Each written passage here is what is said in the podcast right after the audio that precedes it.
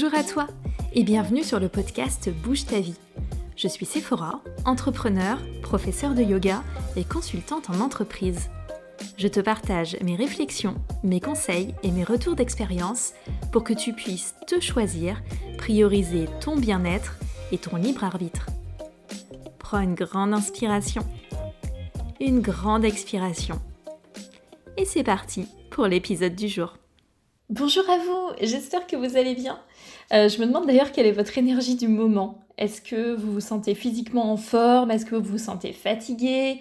Est-ce que moralement vous vous sentez plutôt dans une montée, dans une descente? Est-ce que votre cerveau est serein ou en ébullition? Euh, J'ai remarqué qu'en ce moment j'ai un peu de mal à dire comment je me sens, à le préciser vraiment en un mot ou quelques mots, parce que la période elle est juste trop complexe euh, pour que j'y arrive facilement et je suis un peu désarmée face au classique ça va je sais juste pas quoi dire, je ne sais plus quoi dire. Et d'ailleurs, est-ce que bah, vraiment, euh, toi, tu saurais expliquer, euh, là, maintenant, tout de suite, euh, comment tu te sens? Et si c'est pas le cas, je t'invite à mettre cet épisode sur pause une minute, juste le temps d'y réfléchir pour toi-même et, et de faire le point avec toi-même. Et on se retrouve juste après. Est-ce que c'est fait? Est-ce que c'est fait? Oui On continue. Ces derniers temps, j'ai eu des échos très variables des gens quant à leur énergie et leur niveau de motivation. Et en revanche, ce qui varie assez peu, c'est le nombre de sollicitations auxquelles tout le monde se prépare euh, ou doit même déjà faire face. Alors évidemment, c'est la joie des fins d'année.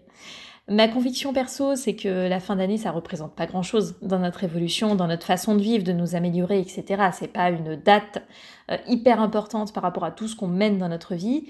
Mais par contre, il faut reconnaître que l'être humain, c'est un être de rituel.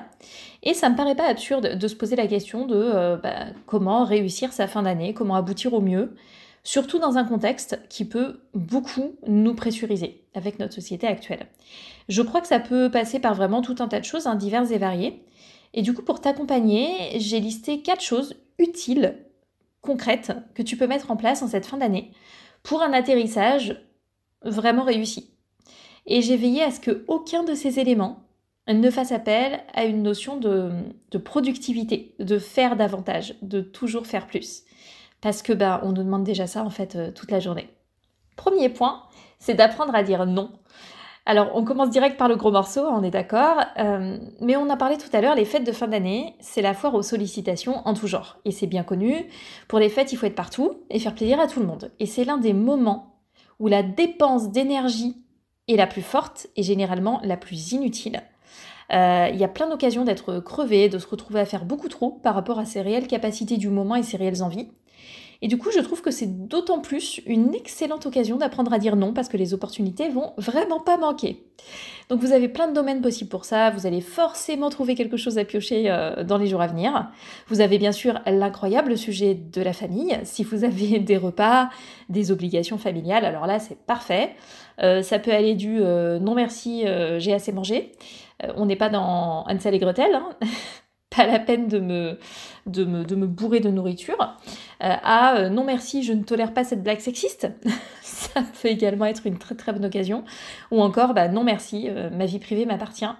Et je couche ou je ne couche pas avec qui je veux, je fais, je ne fais pas d'enfant, je, je, poursuis ou je ne poursuis pas ce job, etc. etc.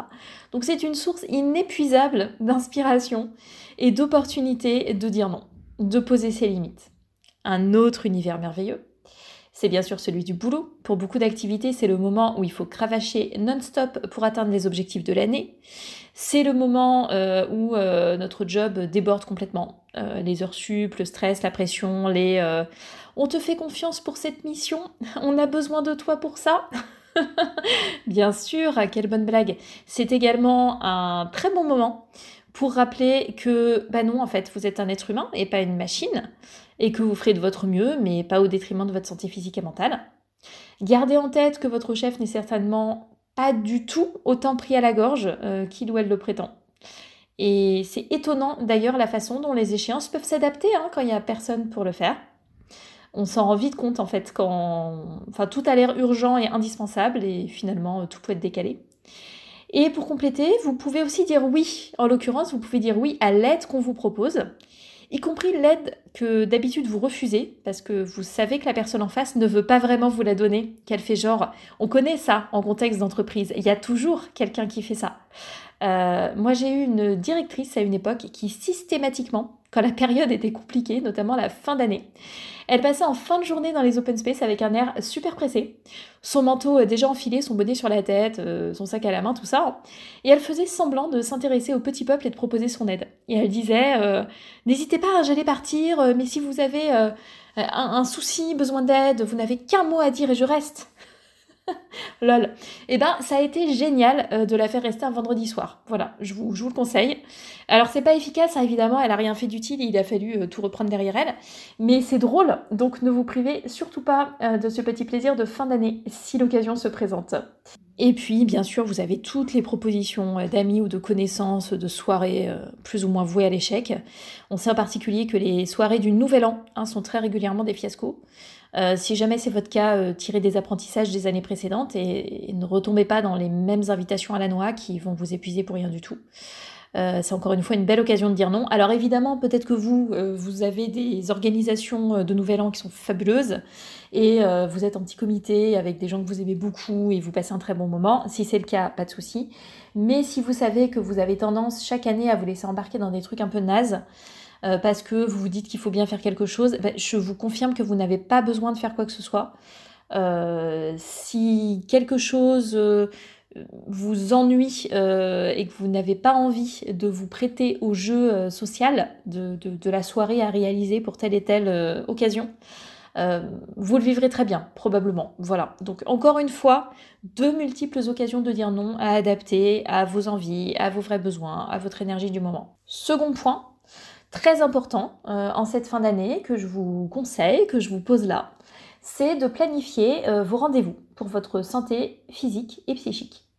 Là, si vous me connaissez un peu, ça va pas vous étonner. Et de toute façon, euh, j'ose espérer que l'épidémie de, Covid pardon, nous a appris ça. Hein.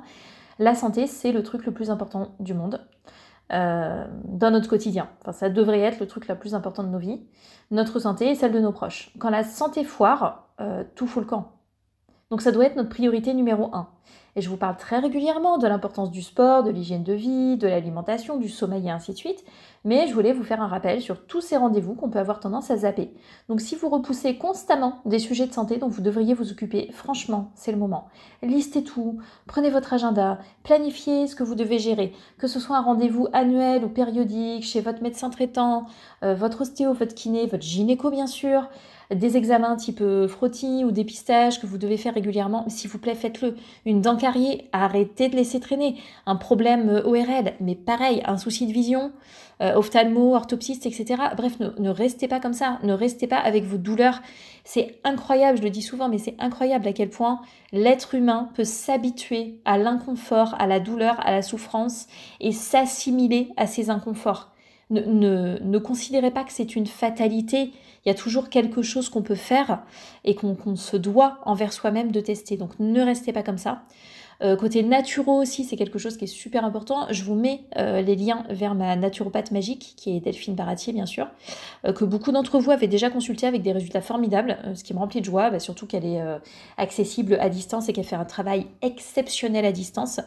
J'ai aussi tourné un épisode de podcast avec elle, donc je vous mettrai le, le lien aussi dans les notes de cet épisode. la naturopathie, ça peut être un véritable soutien. Euh, dans les périodes euh, en plus qui sont pas évidentes. Ça vous permet de refaire le point sur tellement de choses. Moi, ça a changé énormément euh, de choses pour ma vitalité personnelle. Donc, je vous invite aussi à regarder un peu de ce côté-là. Tous ces éléments-là, c'est des investissements, mais c'est des investissements qui sont tellement précieux.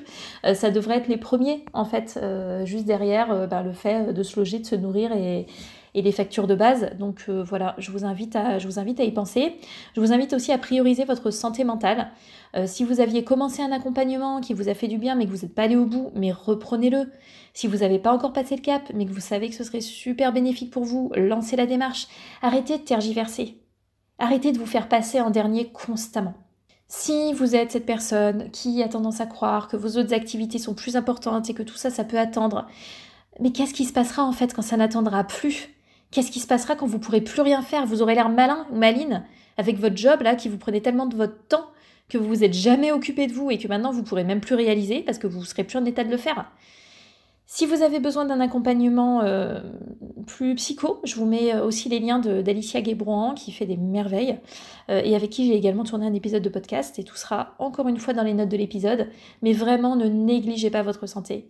Profitez de cette fin d'année pour planifier ce que vous avez besoin de planifier pour vous occuper de vous-même, vous replacer au centre de vos priorités pour les mois à venir.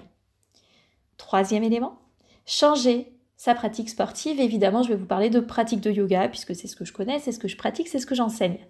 En fin d'année, on peut manquer ou pas d'énergie, mais aussi de temps. Et je trouve que c'est un moment où on a tendance à, zapper euh, son sport, alors que c'est juste primordial.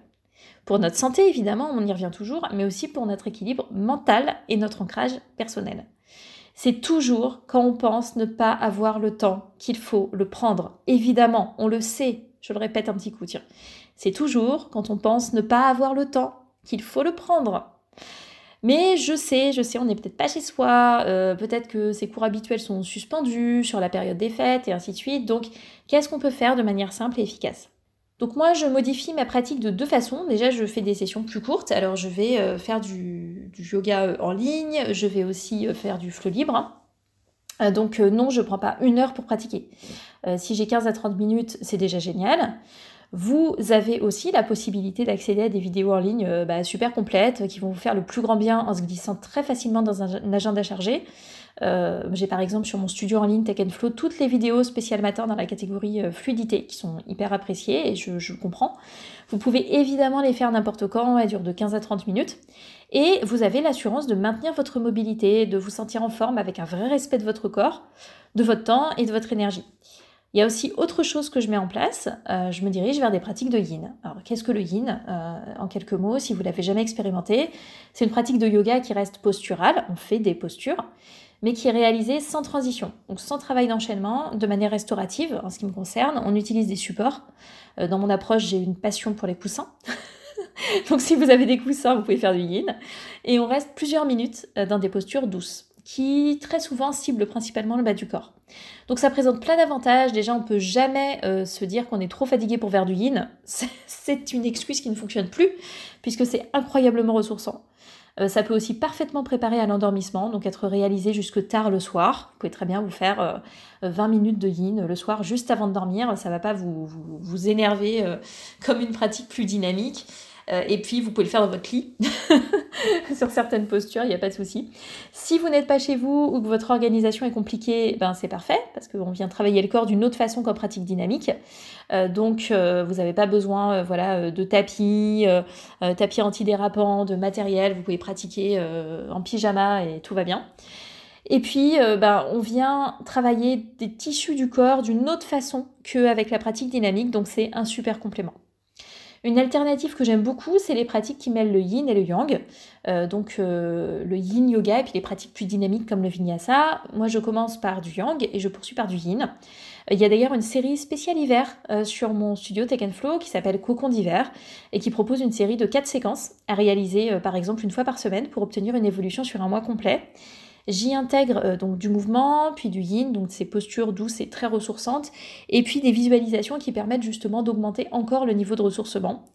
Euh, très franchement, l'essayer, c'est l'adopter. Je, J'en suis absolument convaincue. Je mettrai euh, les liens dans les notes de cet épisode. Il y aura beaucoup de notes dans cet épisode aujourd'hui.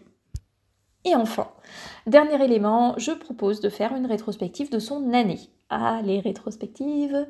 Donc faire le bilan, faire le point, écrire des trucs. Voilà, on a redécouvert ça ces dernières années. Beaucoup de personnes adorent ça. De mon côté, c'est pas du tout un exercice que je multiplie, mais je trouve que régulièrement, prendre le temps de se souvenir de ce qu'on a fait, de ce qu'on a vécu, ça peut être extrêmement utile. Donc vous avez plein de méthodes pour ça, plein de façons de faire. Si vous avez déjà euh, une méthode que vous aimez, suivez-la, bien sûr. Hein. Moi, je vous donne la mienne. Au lieu d'établir une liste ouverte de succès de réalisations, on finit parfois par mettre un peu tout et n'importe quoi. Moi, j'aime bien procéder par mois. Donc, je fais simplement une liste des 12 mois de l'année, euh, de l'année écoulée. Et pour chaque mois, je note ce qui m'a le plus marqué. Pas uniquement ce que j'ai fait. Donc, je vais lister euh, une à cinq choses en général, euh, trois en moyenne. Et ça me donne un aperçu de mon année. Je, laisse de côté, je laisse reposer, et puis je vais me souvenir après d'autres choses que je vais ajouter ou ne pas ajouter. Et je vous invite à faire preuve d'un peu de vigilance parce que notre cerveau, il est vraiment conditionné pour identifier la performance. Mais c'est pas pour autant que c'est la meilleure chose pour vous à ramener dans votre esprit et dans cette espèce de, bilan de rétrospective. Donc ne tombez pas dans le piège de vous faire un genre d'entretien annuel professionnel. Plus déjà, si ça se trouve, vous êtes dans les entretiens annuels et c'est déjà pénible. Donc euh, pensez plutôt à l'orienter par rapport à votre vie à vos besoins profonds, à vos ressentis. J'ai des, des, flashbacks d'entretien de, annuel euh, euh, autant jadis qui, qui étaient tellement euh, pénibles et ridicules.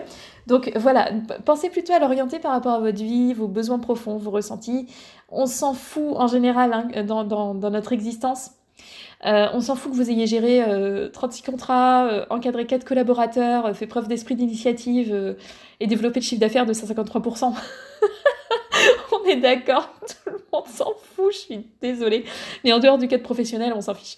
Donc en revanche, euh, vos succès personnels, vos apprentissages, euh, votre façon de, ressentir les choses, et aussi parfois tout simplement les événements euh, positifs ou difficiles hein, qui ont marqué votre quotidien, là ça vaut le coup. Ça vaut le coup de les laisser remonter pour se faire une idée du déroulement de l'année. Et si c'est un exercice que vous avez envie d'approfondir, eh bien, je vous invite à revenir sur les épisodes spécial cahier de vacances de cet été 2021. Euh, c'était une série de quatre épisodes, des épisodes très courts et très pratiques, très concrets, pour vous guider dans vos rétrospectives, justement, euh, l'identification de vos besoins et puis la mise en place de vos projets futurs. Donc, donc les liens seront en note de cet épisode. Beaucoup trop de liens. Donc bien sûr, il y a beaucoup d'autres choses hein, que vous pouvez mettre en place. Euh, n'hésitez pas à adapter selon vos besoins. Euh, par exemple, si vous êtes entrepreneur, je vous invite aussi à préparer euh, vos projets pour l'année prochaine, si ce n'est pas déjà fait, ou à creuser leur stratégie et leur mise en place. De mon côté, ça fera partie bien sûr des très gros sujets de réflexion de cette fin d'année.